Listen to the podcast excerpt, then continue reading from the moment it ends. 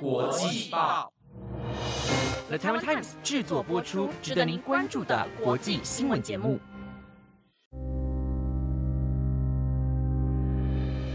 Hello，大家好，欢迎收听台湾国际报系列节目《国际专题周报》的第三十六集。我是今天的主持人丽莲，我们将会在每个星期日的中午更新节目，带大家深入了解国际上重要的时事，用不同面向看待新闻议题。希望节目能够在未来符合你们的期待。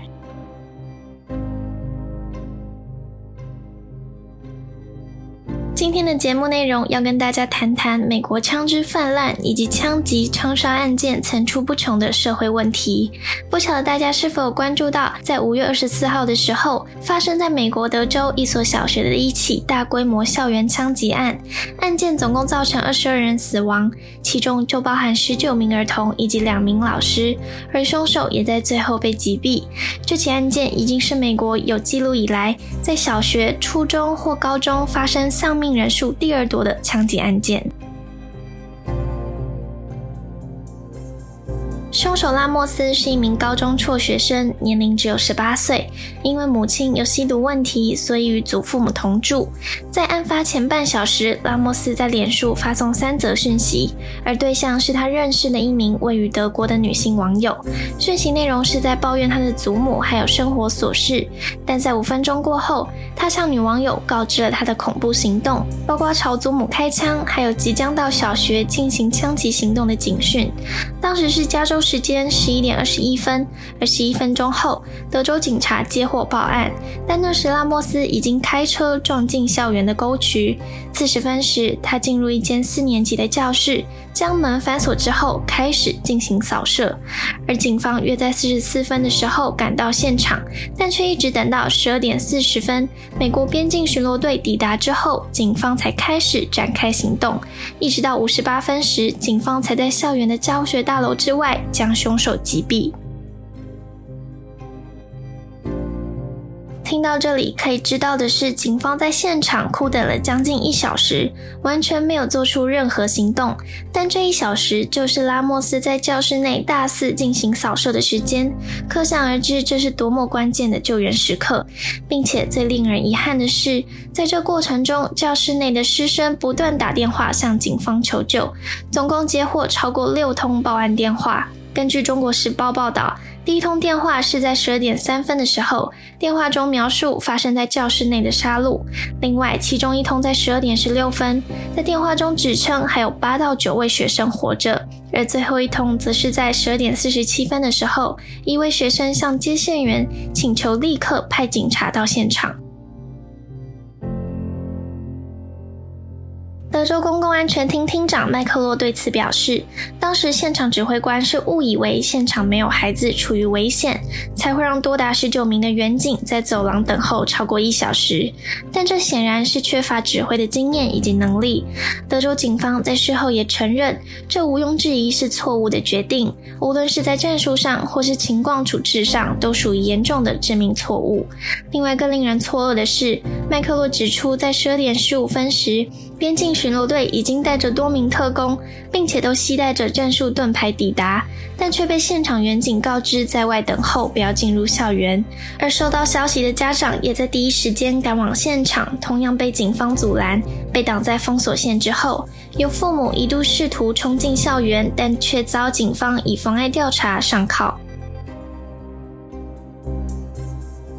二十一条生命就在这一小时内被轻易夺走，拉莫斯的行凶动机也随着他的死亡石沉大海。可以知道的是，记者在事后访问他的祖父以及同班同学，他们表示拉莫斯的个性安静古怪，时常郁郁寡欢，平时也很少和家人聊天，并且拉莫斯曾经遭遇过霸凌。来自破碎家庭的他，成长环境缺乏关怀与温暖。就连拉莫斯在十八岁生日过后，随即购买两支步枪，他的祖父对此也难以交代。既有这点，不仅可以看出家人对此事是毫无警惕与关心，也能看出美国枪支泛滥的问题有多么严重，缺乏管制的程度，到让十八岁的孩子也能独自购买步枪，引起极大的质疑声浪。究竟在美国买到一把枪有多么容易呢？因为美国宪法保障公民拥枪的权利，因此美国可以说是全世界人均拥枪数最高的国家。根据 BBC 报道，2018年美国平均每100人拥有120.5把枪，而加拿大、芬兰、澳洲等国家则是大约30把，并且美国规定必须21岁才能买到香烟和酒，但是却只要年满18岁就可以买枪。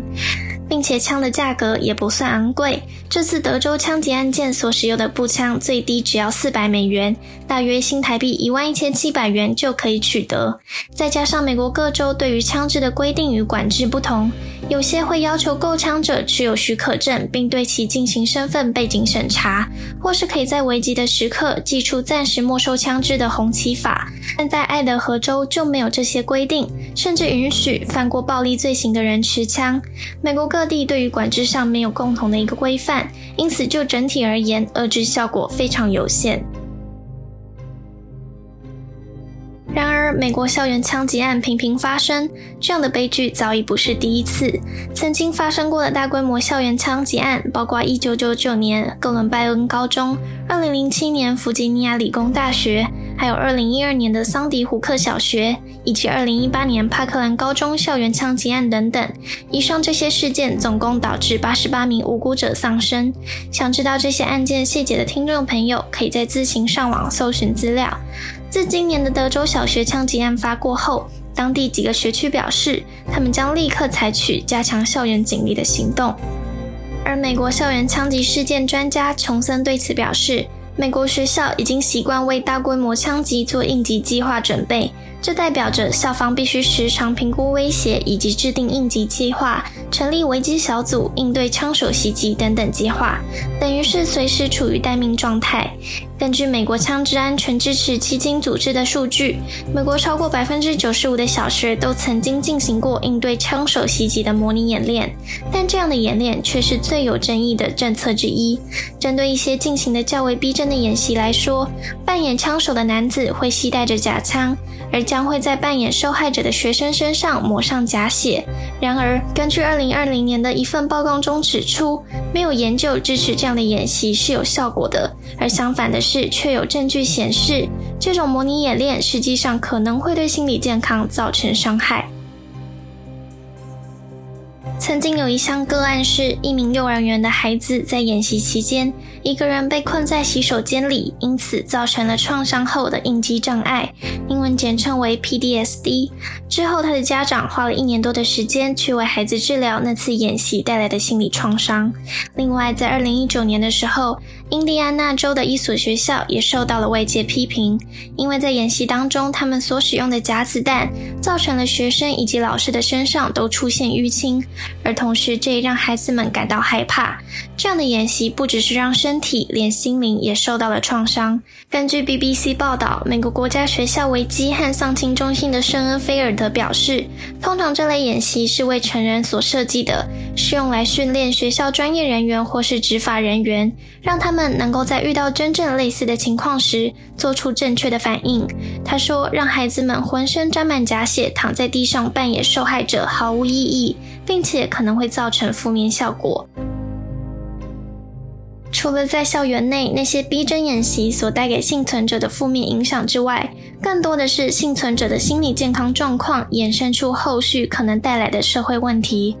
根据华盛顿大学和宾夕法尼亚州立大学专家在2021年的一项研究显示，相较于没有经历过校园枪击事件的孩子。枪击案幸存学童更可能长期缺课，而长期缺课带来的可能结果就是学习成绩较不佳。这也就间接表示那些学生更可能肄业，而找到工作的可能性也就会更小。除此之外，斯坦福大学的一项研究发现，枪击事件还会产生经济影响，那就是在校园枪击案发生的社区，二十岁以下的年轻人使用抗抑郁药的人数就增加了百分之二十一。这也因此可以推论，这些社会现象与枪击案的关联都是有因果关系且环环相扣的。同时告诉我们，校园枪击案不止带走许多条无辜生命，还将对社会带来我们所看不见的且并非立即性的。负面影响。套用斯坦福经济政策研究学者罗辛斯莱特的话，他说：“当我们考虑校园枪击案的代价时，往往会根据死亡、受伤的人数以及他们的家庭来计算。但现实是，还有更多学生在目睹学校枪击之后幸存下来。”